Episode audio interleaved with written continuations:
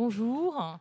Merci d'être aussi nombreux euh, cet après-midi pour rencontrer euh, deux auteurs formidables, deux auteurs français, écrivains français, sur un sujet qui va être la France et l'Algérie, plus que l'Algérie toute seule.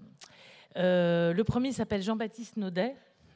Il est auteur de La blessure aux éditions L'Iconoclaste. C'est un premier roman euh, je vais introduire en quelques mots Jean-Baptiste, qui me dira peut-être d'autres choses, qui nous rajoutera. Euh, donc, euh, le roman est sorti en septembre 2018. Jean-Baptiste, tu as 55 ans, tu as fait des études littéraires et tu as fait l'école de journalisme de Lille. Avec Nathalie, Marco, grande documentariste à Rennes au, au 18e rang, qui se cache. Donc tu as fait des, écoles de journalisme. Très vite, tu as été sur le terrain et même pendant tes études. Et tu es rentré, euh, tu as rentré au Monde comme pigiste, reporter de guerre. Et aujourd'hui, tu travailles pour le Nouvel Observateur. C'est ça, sauf que je suis, j'écris en tant qu'auteur, pas auteur euh, pour être iconoclaste. Je, pense écrire cette je me sens pas ni auteur français ni, ni breton, mais juste auteur. J'ai mon point de vue. Euh, et c'est juste euh, sur, sur cette guerre, euh, sur cette guerre d'Algérie, quoi. Qu'est-ce qu'elle a voulu, qu'est-ce qu'elle a voulu dire pour, pour ceux, ceux qui l'ont vécu? J'ai essayé de, de, retransmettre ça. D'accord, bon, on va en parler après. Euh, donc, tu as écrit, vous avez écrit, pardon, Frédéric Paulin a écrit La guerre est une ruse. Je crois que c'est un habitué de, des champs libres et, de Rennes quand même. Je crois que beaucoup te connaissent ici, connaissent plus pour tes romans noirs historiques. Celui-là, on va dire, est un roman politique. Ouais, mais c'est aussi, ouais, c'est peut-être le plus roman noir historique que j'ai écrit finalement. J'étais plus sur le polar avant, euh, disons, si on doit séquencer les, les genres. Euh, je suis pas certain qu'il faille le faire, mais enfin bon, j'étais plus dans le polar euh, stricto sensu. Et là, je suis plus dans le, roman noir historique. D'accord. Donc c'est ton dixième roman. Donc Jean-Baptiste, c'est son premier roman vrai, on va dire. Oui, roman vrai, ouais. Euh, donc toi, c'est ton dixième. Euh, tu es auteur aujourd'hui, écrivain à part entière. Euh, tu as été prof d'histoire géo. Tu as été forain. Garde du corps, moi je pense que c'est inventé, ça, oui, j'adore ça, dans la biographie. Ça me colle, garde du corps, je me suis dit, ça va un peu dans le roman noir, non, ça d'être garde du corps. Non, non, oui, oui. J'écris des, des, romans sous pseudonyme, romans de gare et autres. Et il y a une éditrice qui a trouvé ça bien de, d'insérer quelques fake news à mon, à mon égard, et d'où ce truc qui me colle un peu à la peau depuis quelques... Je n'ai jamais été garde du corps. Quoi. Enfin, je... peut-être dans, dans, un de tes romans, il y a peut-être quelqu'un qui te ressemble, tu t'es un peu écrit peut-être dans un an? Ouais, bah, de toute manière, le roman est toujours largement autobiographique. donc sans doute qu'on me retrouve dans, dans, le roman. En tout cas, je me fantasme sans doute comme certains personnages que j'invente. Mais non, non. Et puis, quant à être forain, à un moment, j'ai travaillé un peu sur les foires et j'avais une carte de, de commerçants itinérants. Euh, itinérants. Et euh, donc, oui, oui, comme les forains, mais euh, non, j'ai pas été non plus tellement forain. En tout cas, aujourd'hui, tu écris ouais, je suis plus à part entière, tu es écrivain et tu en vis, peut-être euh, avec les petits moyens, mais tu en vis en tout cas de ton écriture. Chichement. Mais bien. mais je suis bien. euh, le premier livre, hein, donc euh, chez l'Iconoclaste, toi, tu as choisi Agulo comme éditeur. On en parlera un petit peu plus tard, quelle édition. Agulo est un, un, éditeur qui se trouve en province, à près de Bordeaux, tandis que l'Iconoclaste est à Paris. Sixième arrondissement. Si, et la rue? Jacob, non? Mm. ouais, en plus. C'est pas dans mes moyens. euh, J'aimerais bien que Jean-Baptiste, tu nous, tu nous introduises ton livre en essayant de résumer, euh, comme tu le peux, parce que c'est un livre très intime. Euh, ce livre, euh, je vais faire le, la fausse modestie, ça va, va se voir. Euh, si le plus important, c'est pas ce que j'ai écrit moi, ce sont les lettres, qui sont des lettres authentiques, sont sont des, documents. Euh, c'est la correspondance entre euh, ma mère et son, fiancé, qui était un, un, montagnard de Val d'Isère, appelé dans les chasseurs alpins, envoyé en Haute-Kabylie, et qui, au 125e jour de son service, est mort dans une embuscade, s'est entretué avec un jeune Félaga. Il avait 20 ans. Et euh, donc, euh, évidemment, il n'est pas mon père vu qu'il est mort. Mais euh, comment dire? J'ai voulu raconter comment j'ai voulu construire un livre autour de, ces lettres parce que quand, quand je les ai lues, euh, une dizaine, euh, plus d'une dizaine après que mon père les ait données, je les ai trouvées tellement magnifiques. J'ai trouvé qu'elles exprimaient beaucoup de, beaucoup de choses sur, sur cette guerre et sur cette, c'est ce que ce qu'on peut appeler ces guerres injustes, c'est-à-dire qui sont qui sont des, des guerres qu'on ne, ne, peut pas gagner parce qu'on n'est pas chez nous. Et quand j'ai lu ces, ces, lettres, ça, je les ai trouvées euh, belles parce qu'elles étaient à la fois pleines d'horreur et pleines d'amour.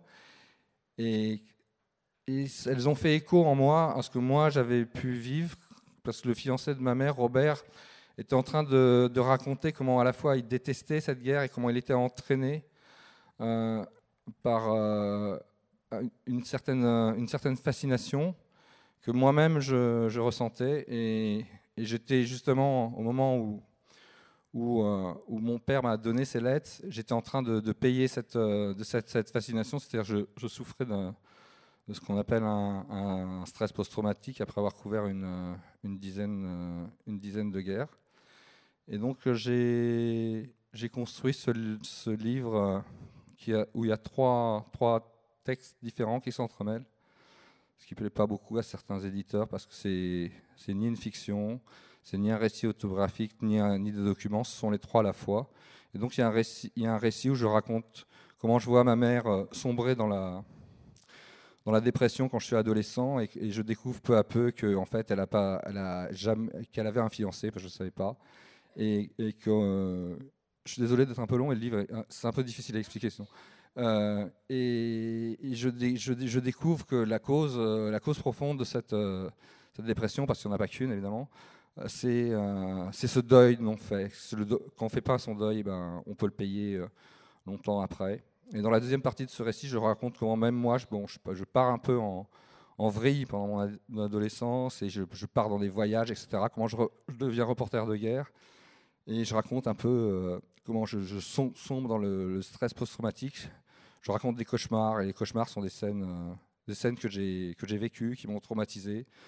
Aussi bien, je sais pas, des gens que j'ai des bus de réfugiés avec des, femmes, des enfants brûlés devant moi. Ça, Et euh,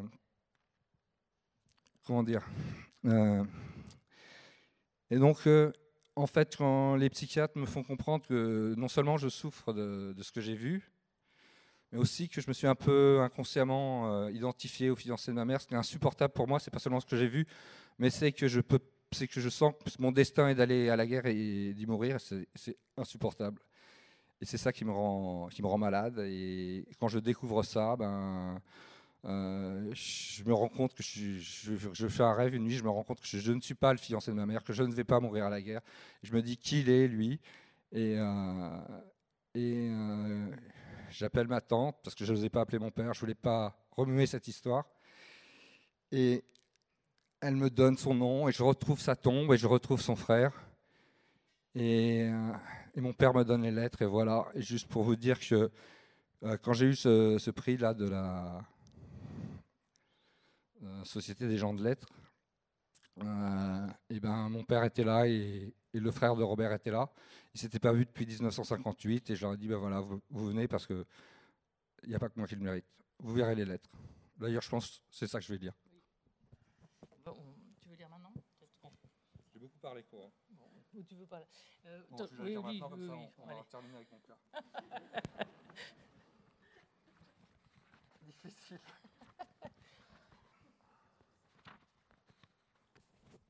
Alors, le... c'est le, le, village de Haute-Kabylie où euh, Robert a son, son, son QG. Enfin, son QG, c'est bien grandir. Tigishourt, donc c'est le, début du séjour, c'est 14 février 1960. sa mort, c'est le 9 juin. Et donc, euh, ma mère s'appelle Daniel et lui s'appelle Robert. Donc, c'est une lettre de Robert écrite de Tigishourt le 14 février 1960. Daniel, ma Daniel, je viens à toi, me réfugier en toi, en notre amour, trouver quelque chose au moins, trouver au moins quelque chose de beau en ce dimanche. Je dois arroser, entre guillemets, mon premier mort. Ils nous ont tiré dessus et je ne m'en suis pas aperçu. J'ai tiré avec les autres, j'ai épuisé peu à peu mes munitions. Il ne me reste plus que deux chargeurs sur huit et aucune grenade sur quatre. Trois félagas que nous avons poursuivis au fond d'un oued très rapide. Il a fallu les fouiller, sang et cervelle sur les mains. Je plains la jeunesse qui fait son service ici. Trois corps étendus sous les oliviers. Ils étaient la foi, ils avaient la foi, ils étaient francs envers eux-mêmes. Sans doute ils sont sauvés. L'un d'eux n'avait pas 16 ans, il chaussait du 37 trois corps sous les oliviers, la mort en ce jardin. Mon Dieu, je sais que vous ne nous abandonnerez pas, mais je comprends mal.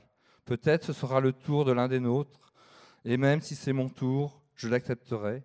Je l'accepterai, mais avec ennui, comme un soldat de citadelle. Je l'accepterai parce que j'honore et j'admire ces félagas qui croient en ce qu'ils font, qui l'ont fait parce qu'ils y croyaient. Et je suis un peu déçu d'avoir arrêté leur mouvement, d'avoir interrompu brutalement une vie, la courbe d'une fleur, il faisait chaud sous les oliviers. Et toi, Daniel, c'est tellement magnifique. Toi, l'amour, c'est tellement beau, tellement beau l'amour. Un mort sous les oliviers veut que l'on arrête tous les sourires, toutes plaisanteries sur l'Algérie. Le coucher de soleil est bien beau ce soir. Je t'aime, Robert. Donc il faut dire que Robert, euh, c'était euh, le meilleur ami de ton père, enfin un ami très proche de ton père. Donc ta, ta mère s'est mariée à la mort de Robert avec le père de Jean-Baptiste. Hein. Et euh, scène euh, assez étonnante dans le livre, euh, ton père hein, avait peur que tu meurs parce que tu es reporter de guerre. Hein. Et dans le petit cimetière du village, chose hallucinante, il a fait creuser ta tombe. Oui, eh ben, en fait, oui, ben, je, oui. Comment dire? En fait, j'arrivais pas à aller sous la tombe de ma mère et quand j'ai commencé à digérer toutes ces, toutes ces histoires, à ce moment-là, j'ai réussi à, aller sur sa tombe. La, première chose que je me suis aperçu, c'est que bon, il y avait, mon père avait écrit son, son nom, donc euh, Gilles Naudet, et puis il y avait 1937, 9 euh, mai 1937, et il y avait un tiret, il manquait plus qu'un. Là, j'ai, j'ai dit papa là, c'est pas possible ça. Et après, je vois qu'il y avait une tombe à côté, de même granit, tout ça. Je me suis dit, c'est pas possible. J'ai compris qu'il m'avait acheté une tombe, quoi. Et euh, mon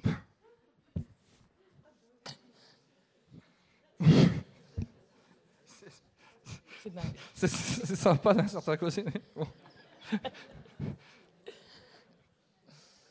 ouais. Alors, bon, en fait, il y, a, il y, a, un épilogue à cette histoire qui n'est pas dans le livre, qui est, qui est je dirais pas qu'elle est sympa, mais bon, euh, quand la meilleure amie de ma mère est morte, euh, sa fille a appelé mon père pour savoir si euh, ma mère pouvait, sa, sa, mère pouvait pas reposer à côté de ma mère. Enfin, les deux des meilleures copines ensemble. Et j'ai dit, je m'attends, il n'y a pas de problème.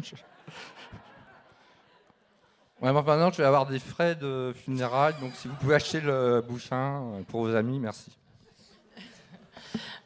Merci. Donc, bon, la blessure, donc le titre, on en parlera plus tard. Euh, je, lis juste la première, euh, euh, l'ouverture. Hein. donc, à ma mère, à mon père, à leur ami Robert, aux en Français sacrifiés dans cette sale guerre, pour les Kabyles et pour tous les Algériens, ce livre comme une offrande, ce livre comme une supplique pour qu'ils nous pardonnent. Ça, c'est les premières, premières lignes du, du livre. Frédéric Paulin, donc aussi en Algérie, tout autre Algérie, la période des, années noires. Tu peux nous en un petit peu parler, nous, raconter tes personnages Oui, euh, au début des années 90, en Algérie, euh, il y a une tentative euh, de démocratisation du système politique qui est mis en place. Bon.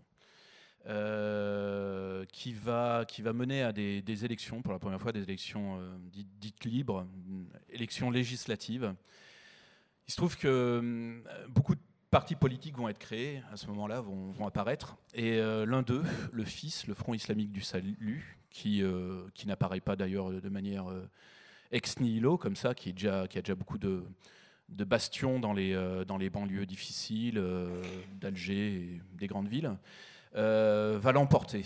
À tel point qu'en 91, le maire d'Alger est un militant du FIS ce qui ne plaît pas vraiment euh, au, gouvernement, euh, au, parti euh, qui tient le, gouvernement, si on peut dire le, FLN, qui, a été jusqu'alors le parti unique.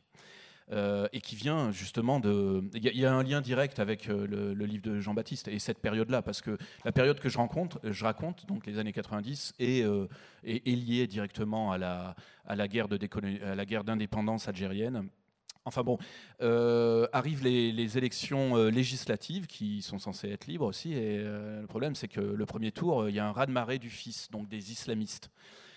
Et les généraux, proches du pouvoir, ne l'entendent pas ainsi, donc prennent le pouvoir, enfin font un coup d'État. dans les faits, c'est un coup d'État et mettent un, un, terme au processus législatif électoral. Euh, ce qui pousse le, fils à. D'ailleurs, ils interdisent le fils, ils embastillent, euh, ils emprisonnent euh, ses principaux dirigeants. Ce qui fait que des, éléments du fils vont créer ce qu'on a appelé les GIA, les groupes, islamiques armés, et qui vont, qui vont prendre les armes et qui vont faire la guerre aux, aux militaires. Alors, Faire la guerre aux militaires, c'est une chose, mais ils vont surtout la faire au peuple. À tel point que cette période, qui n'est pas tellement nommée, d'ailleurs, la période dont parle Jean-Baptiste, cette guerre d'Algérie, euh, moi je me souviens quand j'étais lycéen, euh, euh, au début des années 90, c'était pas dans les manuels d'histoire et on parlait pas de guerre d'Algérie, on parlait de, des événements, d'opérations de, maintien de l'ordre. donc ma guerre à moi, entre guillemets, dans les années 90 ne porte pas vraiment de nom. On a parlé de la décennie noire, on parle. Les Algériens eux-mêmes parle de la guerre faite au peuple. C'est dire si le peuple va payer le prix fort, en fait, plus encore que les, finalement que les islamistes ou les militaires qui ont finalement choisi euh, de faire métier ou métier ou profession ou foi de, enfin, je sais pas comment on pourrait dire, de la violence. Mais le peuple va, payer cher. C'est 200 000 morts sur 10 ans, euh, euh, des disparitions, des déplacements, des tortures, des viols, des viols parce que la femme algérienne va encore plus payer le prix fort. Euh, donc voilà, mon, histoire, qui est un roman, prend place dans cette période. Donc c'est on suit un, officier de la DGSE en, poste à Blida, euh, non loin, d'Alger. Euh, c'est un officier français, mais dont le père est algérien, la mère est, française. et lui, il va découvrir petit à petit ce qui se passe réellement. Disons, les, militaires au pouvoir comprennent rapidement que si le chaos perdurent en Algérie, eux-mêmes vont pouvoir conserver leur pouvoir. Euh, conserver leur pouvoir, c'est une chose, mais aussi euh, conserver euh, la facilité qu'ils ont découvert de pouvoir plonger les mains dans la, dans la banne financière de l'Algérie, qui est un pays riche, comment on pourrait dire c'est le premier producteur de, de, de, de, gaz, le deuxième de pétrole en Afrique. Enfin, disons que c'est un pays riche sous la surface et extrêmement pauvre au-dessus de la surface. Euh, les généraux au pouvoir vont s'enrichir. Hein. En tout cas, c'est ce que je pense, c'est ma thèse. Je ne suis pas le seul à le penser, mais enfin bon. Et euh, Tej Ben Lazar, mon héros, va découvrir que hum, l'implication des services secrets algériens est bien plus, euh, plus importante que ce qu'on veut bien en dire, ce qu'on veut bien en voir, à tel point qu'il y a une manipulation des, des terroristes islamistes. une manipulation et peut-être même des ordres qui leur sont passés, donnés. Voilà. Et Tej Ben Lazar, lui, qui est un héros de roman noir, forcément, euh, traîne des casseroles et un mec assez branque et tout, et donc il va pas faciliter son, euh, ses, tentatives pour alerter euh, ses, chefs, donc les Français, la DGSE, mais aussi le ministère de l'Intérieur, que, que le chaos algérien risque de passer la Méditerranée et euh, pour mouiller la France, pour que les généraux au pouvoir en Algérie puissent s'appuyer sur la France euh, encore et toujours et pour conserver leur pouvoir.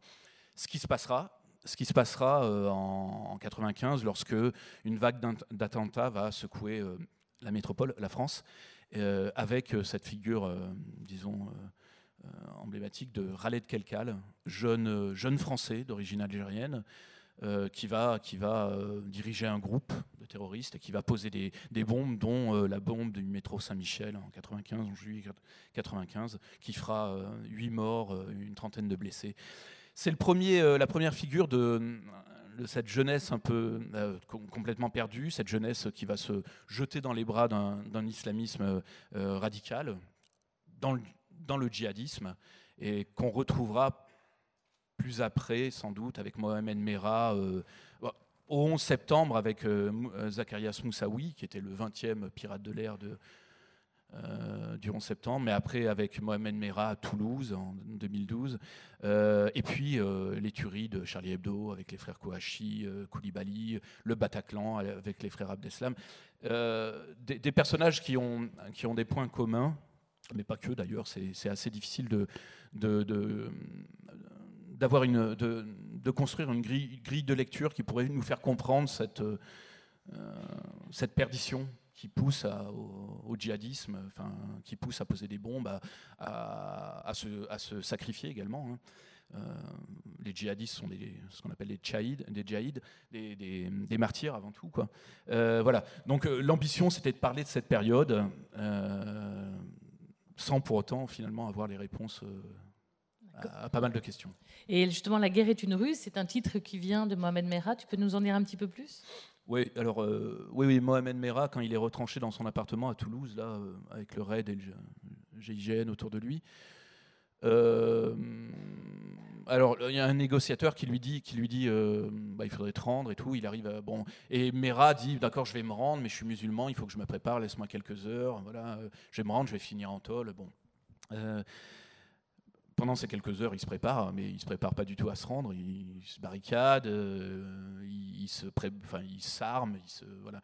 Et quand vient l'heure, euh, l'heure fatidique où il doit se rendre, euh, le négociateur lui dit mais tu, bon, tu te rends, tu sors et tout. Il lui dit non, mais n'importe quoi. Il lui dit, je parle pas l'arabe, mais il lui dit quelque chose à la courba, qui, qui veut dire, tu sais ce que ça veut dire, tu sais ce que ça veut dire. ça veut dire la guerre est une ruse. Donc j'ai le droit de tout faire pour mener ma guerre. C'est c'est dit dans, le, dans la Sunna, dans le, dans le Coran peut-être, euh, que le, croyant peut, s'il doit défendre les siens, ses biens et tout, et en dernier, en dernier lieu, il peut employer la ruse et le, mensonge, ce qui est interdit aux croyants, théoriquement. Euh, lui, donc, euh, emploie cette phrase, comme il emploie d'ailleurs tout ce qui est dit dans le Coran, à son bénéfice. mais la guerre est une ruse c'est quelque chose d'universel. Évidemment que la guerre est une ruse, est un mensonge et tout. C'est comme ça que les militaires, même français, même américains, euh, font la guerre. Euh, il n'a rien inventé là-dessus. mais disant ça, je sacralise absolument pas la parole d'un terroriste qui, pour moi, voilà, il a tué des enfants dans une école. Enfin, c'était, je ne peux pas. si je peux comprendre comment cet individu apparaît à un moment de l'histoire, euh, s'il y a des, raisons, comment on pourrait dire, euh, sociétales, culturelles, religieuses peut-être, euh, je ne pardonne pas. il a fait un choix, un moment, même si on est pris dans un phénomène, disons, amplement sectaire, il a fait le choix. Il a fait le choix de tuer, et donc, à partir de ce moment-là, je sacralise ni sa parole, ni ses actions. Voilà. je tiens à préciser ça, surtout. Merci. s'en doutait. Euh, j'aimerais bien que tu nous lises un peu un passage. C'est toujours intéressant de lire euh, votre écriture, votre prose. Si tu peux lire ce, petit, au début, au début, comme ça, ça dévoile pas trop du livre. Euh, je suis un très mauvais lecteur, même de mes propres œuvres. bon. Oui. Oui. L'idée, c'est de ne pas. voilà. Voilà, bien joué. Je reprends. L'idée, c'est de ne pas se tirer une balle dans la bouche dans un moment de trop grande déprime. Tej Ben Lazar n'y pense pas chaque matin, mais de temps en temps, mais de temps en temps, ça le prend. Il se demande si un jour l'angoisse l'emportera et lui fera commettre l'irréparable. Ben Lazar ne, ne, peut pas y penser tous les jours, il a d'autres choses dans la tête. Ça fait huit ans qu'il est à la DGSE et deux qu'il vit en Algérie. Parfois, il se dit que c'est un métier qui l'empêche de se il se dit que c'est son métier qui l'empêche de se faire sauter le crâne. Tant de compromissions, de dégueulasseries et de morts violentes font passer l'envie de son propre sang. Il paraît que les soldats au front sont moins atteints par des maladies telles que le cancer ou la sclérose en plaques que les, civils, que les civils à l'arrière. C'est lorsqu'ils rentrent chez eux qu'ils en souffrent. Peut-être que c'est ainsi. Ces, angoisses ne le pousseront pas au fond du précipice tant qu'il continuera son travail ici. Il se dit ça en remontant le boulevard de la gare. Blida est écrasé par le vent chaud qui court sur la plaine. La chaleur vient de la Méditerranée, à une vingtaine de kilomètres de là, et s'amasse au pied des contreforts du petit Atlas, un peu, plus, au sud, sans pouvoir se disperser. La ville est une cuvette bouillante. La chaleur fait exploser les odeurs des agrumiers. Les orangers et les citronniers regorgent de fruits illustrés. Il n'y a pas grand monde dans les rues, alors que Blida est la cinquième ville la plus peuplée d'Algérie. Là-bas, le souk et l'ancienne ville sont même étrangement, étrangement silencieux. Autrefois, les cris et les coups de klaxon faisaient monter une joyeuse rumeur du dédale de ruelles. Et certains jours, jusqu'à la place toute. Rien à voir avec la chaleur. Ce qui empêche les habitants de sortir de chez eux, c'est la peur. La peur de mourir ou de perdre des proches dans un attentat.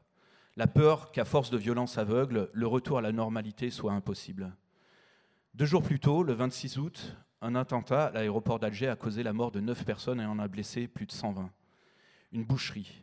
La télévision a diffusé en boucle les images de corps mutilés et de victimes hurlant de douleur. Une femme enceinte et sa famille auraient été déchiquetées. Peut-être la peur a-t-elle encore augmenté jusqu'à toucher les plus hautes sphères du pouvoir. Une demi-heure après l'explosion, le chef du gouvernement, Belaïd Abdeslam, a déclaré que la main de l'étranger était à l'œuvre.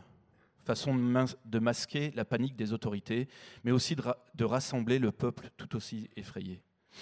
Quelques jours plus tard, quatre islamistes étaient exécutés après un procès expéditif. On évoqua vaguement quelques puissances étrangères qui pouvaient en effet financer les terroristes, puis le dossier fut clos. Ben Lazare et ses chefs à Paris n'ont pas sourcillé, mais ils savent que l'enquête est allée trop vite et qu'elle n'a pas levé l'ombre qui plane sur divers, divers éléments troublants du dossier. Un coup de téléphone a averti les autorités une dizaine de minutes avant l'attentat, mais aucune évacuation n'a été organisée. Huit jours avant l'attentat, le présumé instigateur, Saïd Soussen, avait été arrêté la déclaration des, inculpés au début de leur procès, affirmant que leurs aveux avaient été extorqués sous la torture, ont dit que l'un des accusés a été castré. Et le savoir-faire des terroristes, soudainement devenus des professionnels de l'explosif. Mais Ben Lazar et ses chefs n'ont rien dit. Il paraît que le jeu qui se joue en Algérie est un billard à deux ou trois bandes et que la France sait ce qu'elle fait.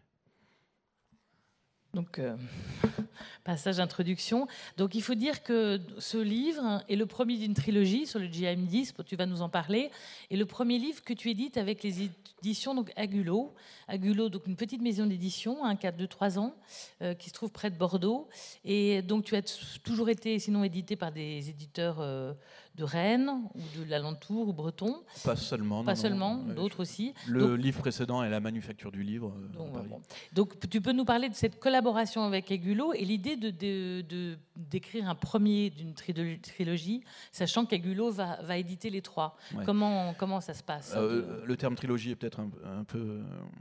Euh, pas vraiment le bon, c'est plus, un triptyque en fait qui, qui s'attache à, à, enfin, à expliquer c'est compliqué d'expliquer vraiment, mais à, remonter les 30 années qui nous ont menés jusqu'aux aux attentats, de 2015 en fait. Et donc je pars du début des années 90 en, Algérie pour après me balader euh, en ex-Yougoslavie.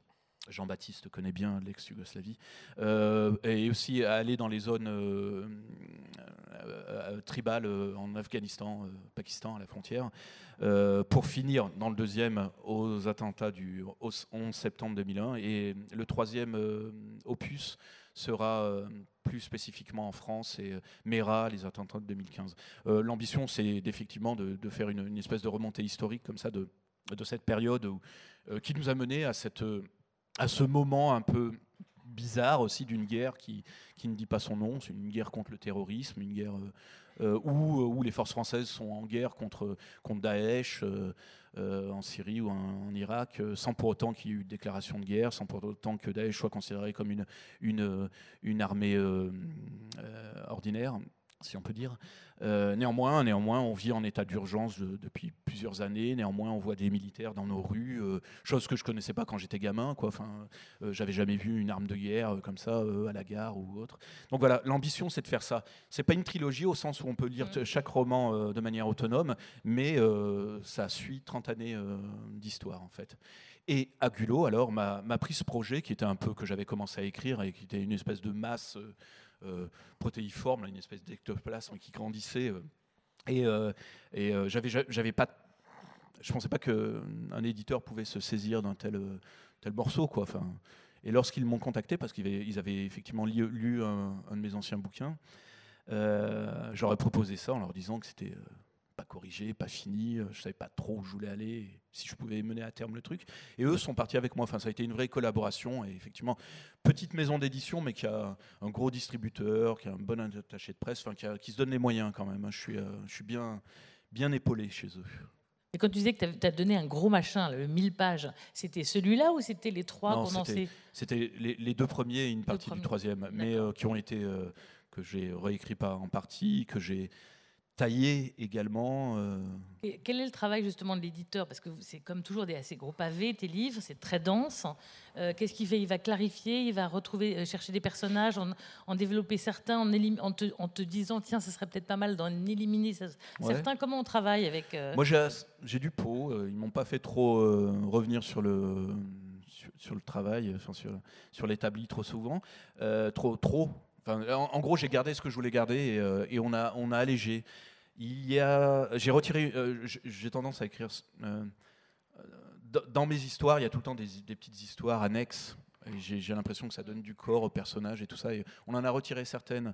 Alors le fait, dans, un, travail de, trois bouquins, quand on retire au début du premier un personnage, euh, même annexe, il faut surtout pas le retrouver après. Quoi. Donc ça, ça, ça risque de déstabiliser et puis euh, le lecteur va pas trop comprendre. Donc euh, on est un peu sur une espèce de mur là dont on retirait une, pierre qui est pas nécessaire, mais il faut s'assurer que l'édifice tienne. Quoi. Donc c'est un peu compliqué. je travaille avec une éditrice qui a, vraiment pris le truc à cœur et qui, qui connaît sans doute aussi bien que moi le, le travail en entier. Voilà, on allège, on essaye. alors, je pense que c'est pareil pour toi, Jean-Baptiste. On a des tics, on a des tics de langage. Sans doute que là, je, répète beaucoup. Euh, euh, tu, je sais pas, tu vois, comme ça. Enfin, on a tous des tics. Et on a des tics d'écriture. Et moi, je me suis aperçu, elle me les pointe, quoi. J'ai des tics d'écriture. Les... Par exemple? Bah, J'aime bien faire des trucs. truc, c'est un peu branleur, mais enfin bon, euh, c'est et voilà où nous en sommes. J'aime bien faire ça, une espèce de, truc un peu. Alors j'étais prof un moment, c'est mon côté. Euh, arrête de faire ton prof. Ma compagne me dit ça souvent, arrête de faire ton prof. Et des fois c'est souvent. J'aime bien prendre du recul et dire bon voilà où nous en sommes. Voilà. Voilà ce qu'il se passe. Il y a un truc, euh, une fois de temps en temps ça le fait, mais euh, trop souvent ça le fait pas. Ouais, c'est pédagogique, mais c'est euh, bon. Euh, je, pense aussi que le lecteur est assez. Euh, oui. Et, voilà, je, je, postule de l'intelligence du lecteur, et j'imagine qu'on n'écrirait pas des livres comme les notes si on postulait pas de son intelligence. Et voilà, le lecteur est capable aussi de se dire à un moment lui-même, voilà où on en est. Quoi. C'est pas la Donc en fait, ton, éditrice a enlevé tous les voilà où on en est. Oui, ça et puis autre chose aussi, trop d'adverbes, trop de. Et parfois aussi des, des termes qui sont mal employés, quoi, mal employés. Je... Est-ce qu'elle a rajouté des choses Non. Enfin, non, non. Enfin, ça, non, elle n'a pas rajouté mm. des choses. Hein. Mm. Non, non, de toute manière, elle a pas, elle écrit pas. Elle a non, non, je sais bien, mais elle aurait pu. C'est pas mon nègre. Hein, évidemment. non. mais ah bon? Elle est blanche. Alors, et toi, donc les tics de romancier? Le talent. Je sais pas. Euh, euh, non, je fais j'en ai, mais je fais très, je les connais. Euh, bon, c'est pas le premier jet hein, que je donne à l'éditeur, donc quand je relis, je les, je les, je les enlève. Et puis, comme Nathalie peut témoigner, on avait un professeur euh, qui nous a bien appris, voilà, comment il faut écrire sans faire justement. Ah, mais bon, euh, qu'est-ce que j'ai corrigé euh, J'ai pas tellement corrigé, je crois. J'ai coupé. T'as coupé? Ouais. Alors l'éditeur avait proposé des coupes qui m'ont pas plu.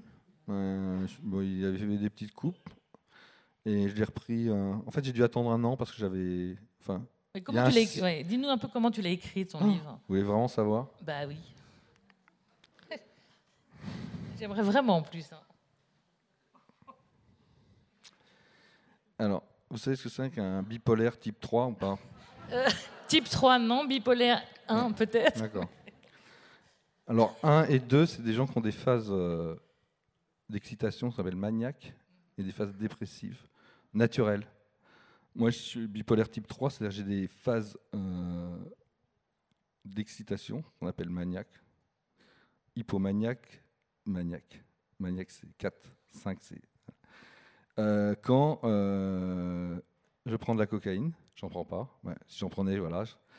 Euh, des antidépresseurs, des corticoïdes ou adrénaline. Ça peut déclencher aussi une phase comme ça. Et là, bah, j'avais une hernie discale. J'étais en, en rhumatologie, c'est super. J'étais en rhumatologie, donc je ne pouvais pas marcher. hein. J'avais j'étais euh, morphine, etc. J'avais complètement paralysé dans mon lit. Et pour essayer d'arrêter l'inflammation, on m'a fait des injections de, non, non, de, de corticoïdes entre les vertèbres. Dans la. Trois, dont un externe. C'était la première. Alors là, qu'est-ce qui s'est passé? Bah, Je suis parti en état. Donc ça veut dire que là, vous avez une vos, neurones s'accélèrent. Et euh, comme je regarde pas la télévision, bah, j'étais dans mon lit, je pouvais pas. J'avais mon ordinateur, j'avais des livres, j'avais tous lus, puis j'avais les lettres que j'avais pris. Finalement, j'ai lu les lettres. Après, j'ai ouvert l'ordinateur et j'ai écrit très vite, selon le, le psychiatre qui a examiné le cas, à la vitesse de. Il m'a dit que vous avez écrit à la vitesse de, de Stendhal, la chartreuse de Parme. Je lui ai dit, j'espère ça. ça. Une belle comparaison. Achetez-le. Non, c'est vrai en plus. Il y a, il y a, euh, était un grand, euh, ce qu'on appelle bipolaire. En fait, c'est la, la nouvelle terminaison internationale pour euh, maniaco-dépressif. Et euh, il y a plein de livres qui ont été écrits par des voilà. Donc moi j'étais dans cette phase qui était déclenchée euh, artificiellement. Donc je l'ai écrit en, j'ai écrit 400 000 signes en, je sais pas, 15 jours. ou un- enfin bon. Oui, j'avais, je pouvais rien faire d'autre. hein. Ah, ah, Alors attendez, vous voulez le tableau complet? Alors il y avait un, mé- alors, il y avait un On temps, hein, vous êtes un mé- d'accord avait- Alors on m'a amené dans ma chambre un, un- un metteur en scène euh, euh, euh, d'origine hongroise de théâtre qui était en train de, qui avait fait à peu près tous les services, on l'avait à peu près tout enlevé. Il avait un cancer généralisé. Bon, c'était, enfin, moi, il s'en foutait un peu. Euh. Alors, c'était un copain du philosophe André Glucksmann. Euh, Moi, je connais bien Glucksmann parce que c'est moi qui l'ai en- emmené en, en- enfin, je connais bien. Euh, je dis oui, j'étais copain avec lui. Je quand j'étais en, quand je couvrais la Russie, je l'ai je fait aller en Tchétchénie, tout ça. Il a fait tout un barouf autour de ça. Et euh, bah oui, moi je fournissais des informations seulement. Et, euh, et donc euh, il m'a commencé à me raconter euh, mes 68, Glucksmann, la bande, tout ça. Enfin moi, après on parlait un peu littérature. Donc en fait, il n'arrivait pas à dormir non plus. Moi, alors, quand vous êtes en état maniaque, vous dormez deux heures maximum, quoi. hein. Et euh, donc voilà, donc voilà, il était en train de voilà, on discutait. enfin voilà, c'était assez et en fait euh, c'était vraiment super. Et donc, juste pour préciser, euh, c'était après, c'était à l'hôpital euh, psychiatrique que s'est arrivé ça ou c'était Ah non, ça, ah non, j'étais en rhumatologie là. hein, à- Non, non. non, mais je. Alors. Non, mais ça, c'est maintenant. Euh, non, non, en fait, j'ai- atterri à Sainte-Anne vers 2001. D'accord. ouais, ouais. Euh, euh, comment ça s'est passé d'ailleurs? Je me souviens plus exactement. Ah oui, si, si, si. Oui, oui, justement, je sais comment j'ai atterri. J'étais voir un psychiatre en, en ville parce que j'étais vraiment en, dé- Ouais, dépression profonde. Mm. Et j'arrivais à peine à me lever, quoi. Enfin, Mm. c'était- affreux, quoi. Et, euh, et, et donc, justement, et pour essayer de me soigner, il m'a donné ses antidépresseurs, comme on donne à tout le monde, quoi. C'est classique.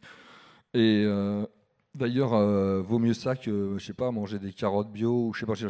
Ah oui. ah, je peux pas lire un article dans la presse, donc c'est une connerie. Non, c'est grave, c'est grave, c'est grave. Il faut faire attention quand même. hein. Je veux dire, euh, c'est une maladie. Hein. L'antidépresseur rétablit le, le flux de la sérotonine dans le cerveau. La sérotonine, c'est pas seulement qu'un titre de livre de Welbeck, c'est un, un neurotransmetteur. Non, mais c'est vrai.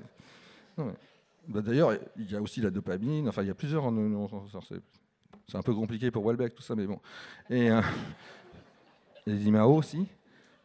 Et euh, et donc, euh, il m'a donné ça. Et là, je suis parti en, en, en état maniaque, enfin hypomaniaque. Hypomaniaque et maniaque, c'est, ça va tellement vite quand vous êtes euh, en état maniaque que c'est incohérent. Là, c'est, vous, je, vous relisez après, c'est juste illisible. Impossible. Ouais. Et bon, c'est, très dangereux, quoi, parce que vous avez plein de comportements à risque que je ne détaillerai pas ici, pour des raisons de décence. Et, euh, mais bon, c'est, euh, je sais pas, euh, enfin bon, C'est très dangereux. Et donc, quand ils sont aperçus, enfin, quand on a fini par percevoir, alors là, j'avais vidé mon compte en banque. Genre, j'étais avec un copain, il, allait acheter un paquet de clopes, il faisait la queue, je rentrais, j'avais acheté une moto avant qu'il acheté les clopes. Enfin, c'est vrai, ça, c'est authentique. Donc, c'est très dangereux. Donc, donc, du coup, ils m'ont supprimé les, les, antidépresseurs. la, carte, la carte bleue a été bloquée, c'était pas la peine. Et là, il y avait n'y avait pas d'autre euh, solution que de, me mettre en, psychiatrie à Sainte-Anne pour essayer de trouver une, euh, solution, de me, sortir de ce, stress euh, post-traumatique. voilà quoi. Et est-ce qu'il vous a suggéré un moment d'écrire peut-être justement? Est-ce que le, parce que c'est comme on sent quand on livre le livre et, le passage c'est un livre assez thérapeutique. Est-ce que ce médecin qui vous a soigné à Sainte-Anne avait a eu l'idée de dire, euh, enfin, chercher chez, chez vous la pathologie Est-ce que par l'écriture, il y avait un moyen peut-être de sortir quelque chose ou... Enfin, moi, je ne vais pas en faire une euh, vérité générale parce que je n'ai pas fait une étude là-dessus, mais euh, comment dire? Si vous regardez, là, c'est 2001, donc on est en 2018, enfin 19 là, bon, enfin 2001. Donc j'ai écrit il y a deux ans, c'est ça? Donc entre voilà. Euh, et tout le monde pense que je me suis soigné. Enfin, j'entends que bon, j'ai fait une thérapie avec ça. C'est un peu vrai, mais en fait, quand vous venez d'avoir un choc comme ça, je sais pas, ça va être un stress post-traumatique, un deuil, un, divorce, enfin, je sais pas quoi, un accident, enfin quelque chose de vraiment qui. Euh, euh, vous pouvez pas écrire tout de suite. C'est pas possible. C'est pas possible. Et euh, moi, quand mon père m'a donné les lettres, etc., bah, j'ai mis 10 ans à les lire. Au début, je les prenais. Oh, ma maman, il a pleuré. Euh, j'arrivais pas. J'arrivais pas. Donc, il a fallu un temps de digestion. Et euh, écrire, c'est juste mettre un point final une fois pour. et je sais, bah, j'ai eu un cas d'ailleurs. enfin, j'ai je suis pas une grande vedette de la littérature. Moi, sur les salons, j'ai toujours des, cas un peu spéciaux. J'étais à Nancy, mon premier salon du livre, mon premier client, les gars qui arrivent. Je peux vous parler, moi aussi. Ils m'ont mis le Kalachnikov là, ils m'ont tiré dessus, ils m'ont tapé. J'arrive pas à écrire pour me libérer, pas comme vous. il était otage au Mali pendant 8 mois. Il a dit machin. J'ai dit écoutez, moi j'ai mis 15 euh, ans à l'écrire, donc c'est normal que vous n'arrivez pas machin. On va d'abord trouver un psychiatre, on va on va parler de tout ça et ça va, ça, tout va s'arranger, mais je vais pas écrire tout de suite. Non mais bon, c'est drôle, mais à la fois, je veux dire, je pense, euh, je pense que vous, vous avez un, euh, de toute façon, euh, je ne sais pas tous ceux qui, qui, savent ce que c'est la dépression, qu'ils soit qu'ils l'ont ressenti ou qu'ils l'ont vu vous êtes dans un, état où tout simplement vous ne pouvez rien faire parce que vous n'avez pas la force de rien faire. La, dépression, c'est une, maladie de, de, la volonté. Vous n'arrivez pas, à, vous arrivez à peine à, l'épicer. Donc, euh, écrire un bouquin de de 300 pages, c'est juste, c'est juste, c'est juste, c'est juste pas possible. Et euh, je pense pas que le psychiatre m'aurait dit ça. En plus, bon, euh, la grosse erreur, j'en profite pour faire un peu de pédagogie sur là-dessus parce que je trouve ça, je trouve que c'est, il y, a un peu un tabou là-dessus dans la société, c'est très mauvais parce que y a beaucoup de gens qui souffrent de ça. Et si vous leur dites ah bah faites ça, vous allez vous en sortir, non, vous les enfoncez parce que la personne ne peut pas. Si le psychiatre me dit bah, vous avez qu'à écrire un livre, il va écrire un livre. Il faut que j'aille aux enfants qui arrivent là, il faut que j'aille au franc prix, il n'y a rien à bouffer. Non mais c'est ça, c'est ça, c'est ça. Donc euh, vous voyez en fait ce, décalage qu'il y a entre la période mm. de la crise et le, moment où je suis devant vous, ben c'est ce, ce, temps-là. quoi. Alors, il y a une fonction euh, thérapeutique euh, de, de l'écriture, mais je veux dire, à mon avis, c'est c'est pas le début du processus de, de soins, c'est le point où je mets voilà ma blessure, voilà, hmm. elle est dans la bibliothèque. Oh, ça y est. Euh, euh, qu'est-ce que je voulais dire? Euh, j'ai été étonnée sur ces deux livres. sur le tien, sur, sur le vôtre, Jean-Baptiste Naudet, c'est marqué roman. Et sur celui de Frédéric Paulin, il n'y a pas marqué roman, il n'y a rien marqué. Euh, roman, euh, roman, vrai roman autobiographique. Pourquoi le terme roman, justement? Parce que autant, euh, Frédéric nous expliquera après comment il mélange personnage imaginaire et personnage réel. Mais toi, tout est réel dans le livre. hein. Ben écoutez, moi j'aurais préféré faire que ça se fasse comme Frédéric. Et je sais pas, oui. Non, non, c'est pas moi qui voulu. Non, en fait, il y a un problème en France, c'est qu'il faut que, faut avoir une étiquette, quoi. Hein? Alors moi, je suis né à Paris. À 6 ans, j'avais déjà déménagé six fois. J'ai fait une partie de mes études à la Sorbonne, l'autre à l'ESJ Lille. Après, j'étais à la Réunion. Après, je suis rentré à Paris. Après, j'étais à La Réunion, j'ai appris le créole. En Roumanie, après, j'étais en rue. Après, j'ai appris le russe. Puis, si je viens demain en Bretagne, bah, j'apprendrai peut-être le breton. Alors, je suis quoi? Alors, c'est quoi un roman? Ben, je sais pas, moi, ça me.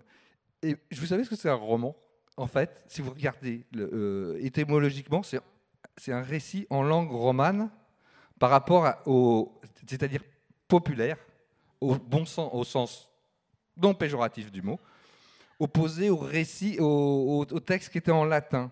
Voilà. Donc c'est une histoire qu'on qu'on- qu'on- qu'on raconte, voilà, à, ses pairs. Voilà. Donc en ce sens-là, je- oui, c'est un roman. Après, est-ce que on dit roman maintenant, ça prend le sens de fiction, c'est ça. Mais bon, d'accord. Alors, euh, alors on dit roman vrai. Alors si c'est roman vrai, c'est pas une fiction. J'en sais rien, moi. Ils m'ont dit, euh, vous voulez, vous voulez roman Moi, je, m'en fous. En fait, c'est l'éditeur, c'est l'éditeur qui a mis roman. Mais c'est pas ça, c'est qu'après vous avez des prix. Hein Alors, euh, bon, déjà dans les grandes maisons d'édition, attendez, je vais vous la- comment c'est passé. Vous avez les grandes émissions, comment c'est passé? Alors, euh, euh, département euh, fiction Gallimard. Putain, mais il y a des lettres, elles sont vraies là, c'est pas de la fiction. Attends, j'envoie ça au mec de la, de la non-fiction là. Il y a marqué roman dessus. Donc le- Non-fiction, mais putain, il y a une partie, c'est romancé là, putain. C'est pour les autres. Allez, j'en renvoie de l'autre côté. Bon. Alors, Total, il va non, je passer, je vous expliquer ce qui s'est passé. L'iconoclaste, maison littéraire. Sophie de Sivry. Les arènes, non-fiction. Laurent Beccaria. Alors, non-fiction, fiction. Bon, bah, ils se sont arrangés. Le- le- le- Laurent Beccaria et Sophie de Sivry étant mari et femme, ça s'est réglé sur l'oreiller, voilà. Et qui c'est qui a gagné? Je vous le donne en mille. c'est ça, c'est ça, c'est ça, c'est ça, c'est comme- c'est exactement ça. C'est c'est ça qui s'est passé. Alors ça me fait bien marrer parce qu'après du coup euh, Ga- Gallimard ils sont ils sont envoyés le truc. Bah, finalement euh, Folio l'a acheté. Folio c'est Gallimard. voilà. Je, je, je- je envie, j'en- je, je, roman dessus. En tout cas, bon, quoi qu'il arrive, c'est un livre admirable. On, on- on s'en tape, que ce soit roman ou fiction. Non, mais c'est vrai. Je, je- juste, je, voulais vous juste vous en parler parce que j'étais étonnée quand j'ai lu, j'ai vu roman, quand je l'ai ouvert, je me suis dit tiens, et comme c'est- j'ai senti qu'il y avait comme énormément d'intimes et de, de choses que vous avez vécues. Voilà pour ça, pour ça que je posais la question. Si à la fin, à la fin il y a marqué roman vrai, mais au début il y a marqué roman. Ah, oui. Aussi, aussi, je C'est précise, je précise aussi euh, une, euh, une chose parce que j'ai- je sais pas, vous avez eu, euh, euh, comme on est dans un dans un système là où il faut que chacun rentre bien dans une case et euh, les, prix littéraires, hein, parce que, que veut un éditeur? Il veut un prix littéraire évidemment, hein, euh, parce que pour le prestige, pour enfin pour tout un tas de raisons. Et donc, euh, si vous, vous, mettez roman dessus, eh ben, on peut vous donner un prix. euh, voilà. Mais bon. Alors d'ailleurs, on dit. Et d'ailleurs, bon, euh, depuis deux ans, là, il y a toute une polémique entre. euh, euh, parce que Vuillard, qui a fait un récit historique, mais alors il dit oui, mais c'est un récit. Oui, mais ça, c'est sûr, il n'y était pas. hein. L'Anschluss. euh, non, mais. Et vous- je, je rigole pas, mais j'ai- lu. c'est- c'est- c'est- c'est- c'est Azoulin qui a dit ça. Oui. Il n'y était pas. On, on va demander à Frédéric bref, Paulin. du coup, euh, il faut mettre. euh, bah, parce que euh, Frédéric, il va être dans quelle, il va être Ben, dans quelle catégorie de prix On ne sait pas. On va en inventer un pour lui. Justement, On va, il va nous en parler. Donc, Frédéric, toi, donc, ton livre est composé, c'est important de le dire, hein, de, de personnages réels qui ont existé parce que tu as un gros, gros travail d'imagination, mais aussi de documentation quand tu commences à écrire tes livres. Et donc, euh, comment tu travailles et comment tu construis tes personnages? Quels sont ceux que tu imagines et quels sont ceux que tu décides de, de garder qui sont réels? Il faudrait savoir euh, à quel moment un écrivain euh, imagine commencer un livre. Enfin, d'où vient l'idée? Parce que je pense que ma période de documentation, moi, qui précède l'écrit, c'est c'est pas une période de documentation. Je lis des, bouquins qui m'intéressent sur le sujet et petit à petit, ça, ça vient comme ça. Enfin, je, euh, j'exhume des, des, des, coupures de presse, je regarde des films, des documentaires, et à un moment, j'ai une vision un peu claire de. de c'est l'heure? Euh, euh, arrive, enfin voilà, voilà bah, super, j'ai perdu le truc. Mais enfin bon, je documente beaucoup avant, et arrive un moment où, je, où j'ai une vision un peu assez claire de la période sur laquelle je, je vais écrire, et je, c'est là où je passe à la, à la, fiction pour le coup, euh, où, où il faut pour. mais la facilité du roman, quand on parle d'une période historique, finalement, c'est que dans le roman, il y a des, personnages fictifs, et ces personnages vont entraîner d'une certaine manière par la main le lecteur euh, les emmener dans une période historique qui n'est pas forcément euh, super, euh, d'abord super gay, super facile à comprendre.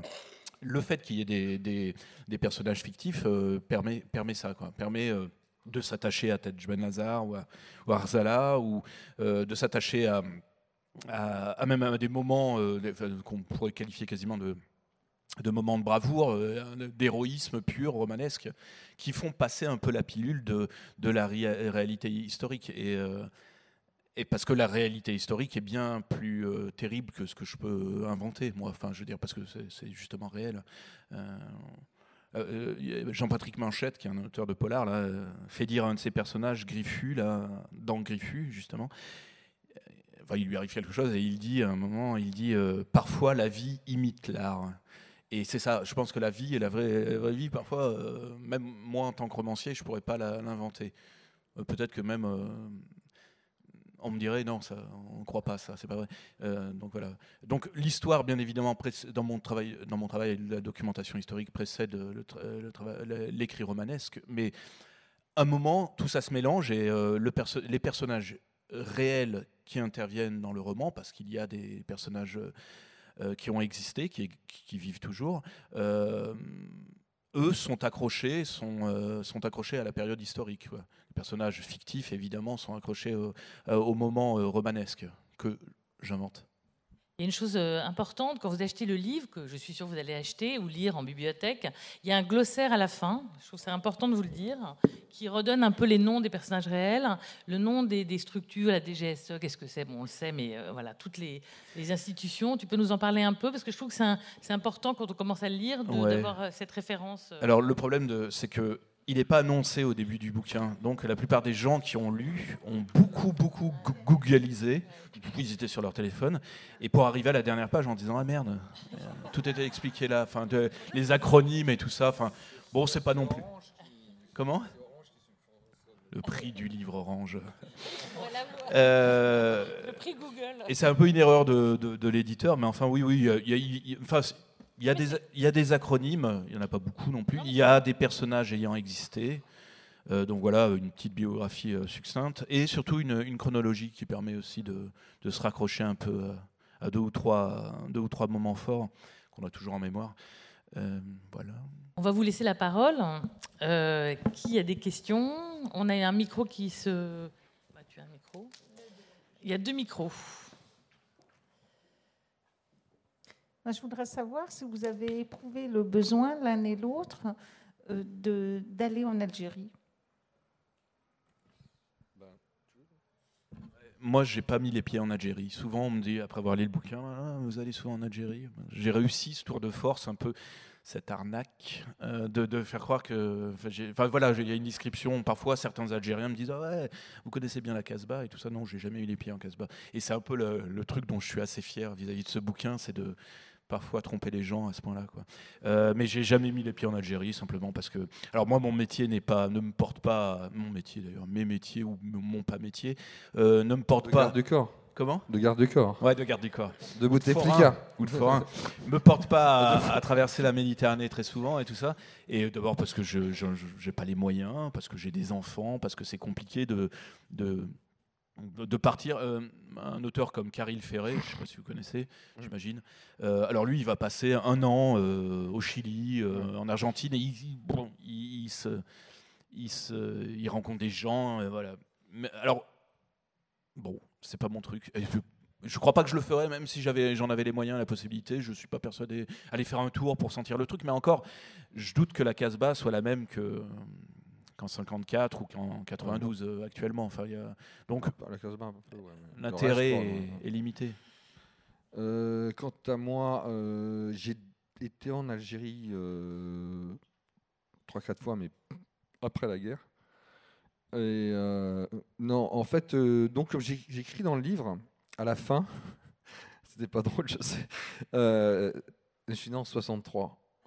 Ça excuse, ça Parce que excuse. personne n'a compris ta vanne là. Oui, je sais. dire, Si, si, si. Non, non, je, euh, je veux dire que, en fait, le, plus sérieusement, euh, euh, dans le livre à la fin, je dis que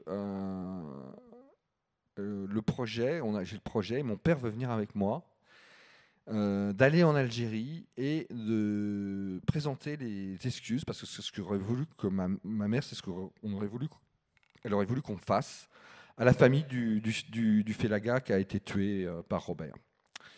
Et euh, j'ai commencé ce, projet parce que j'avais la chance d'avoir euh, dans mon bureau pendant 15 ans un journaliste du, Nouvel Obs qui avait des origines algériennes et même euh, kabyle et qui m'a expliqué que c'était pas difficile de, de retrouver à partir du moment où je connaissais la date et le lieu de l'embuscade.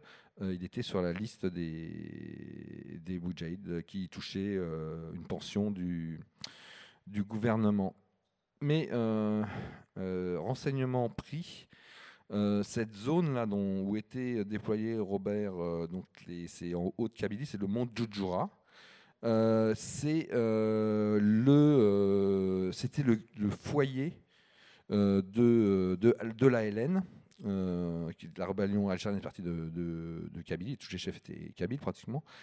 Et euh, ça reste, alors là on retombe sur le, livre de Frédéric, ça, ça reste aujourd'hui maintenant un des derniers foyers mm, pas éteints de, euh, des islamistes, enfin ex-GIA, enfin, euh, enfin bon, je sais pas si c'est d'État islamique, enfin maintenant, bon, de toute façon ils changent d'étiquette à chaque fois que, que la, franchise change, hein, mais euh, c'est toujours les, mêmes.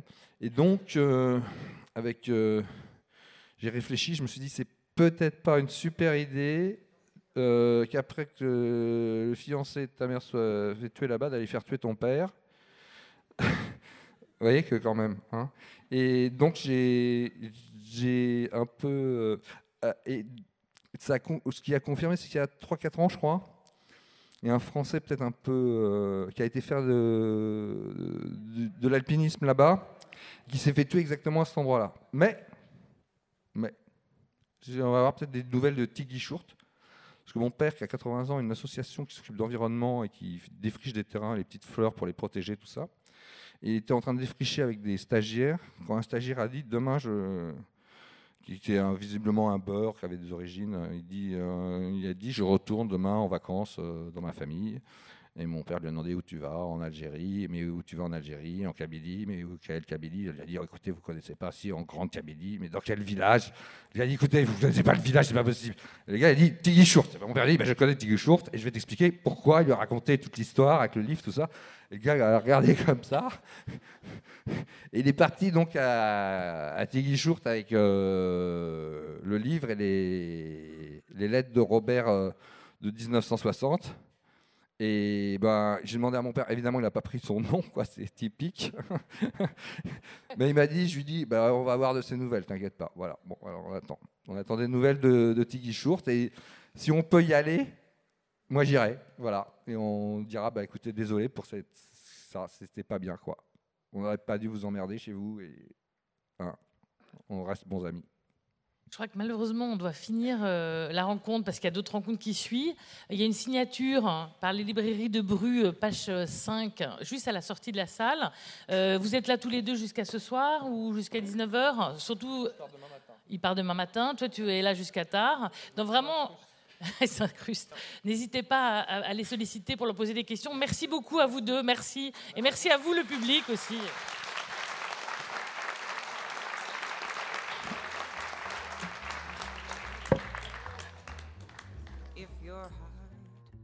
Never could you.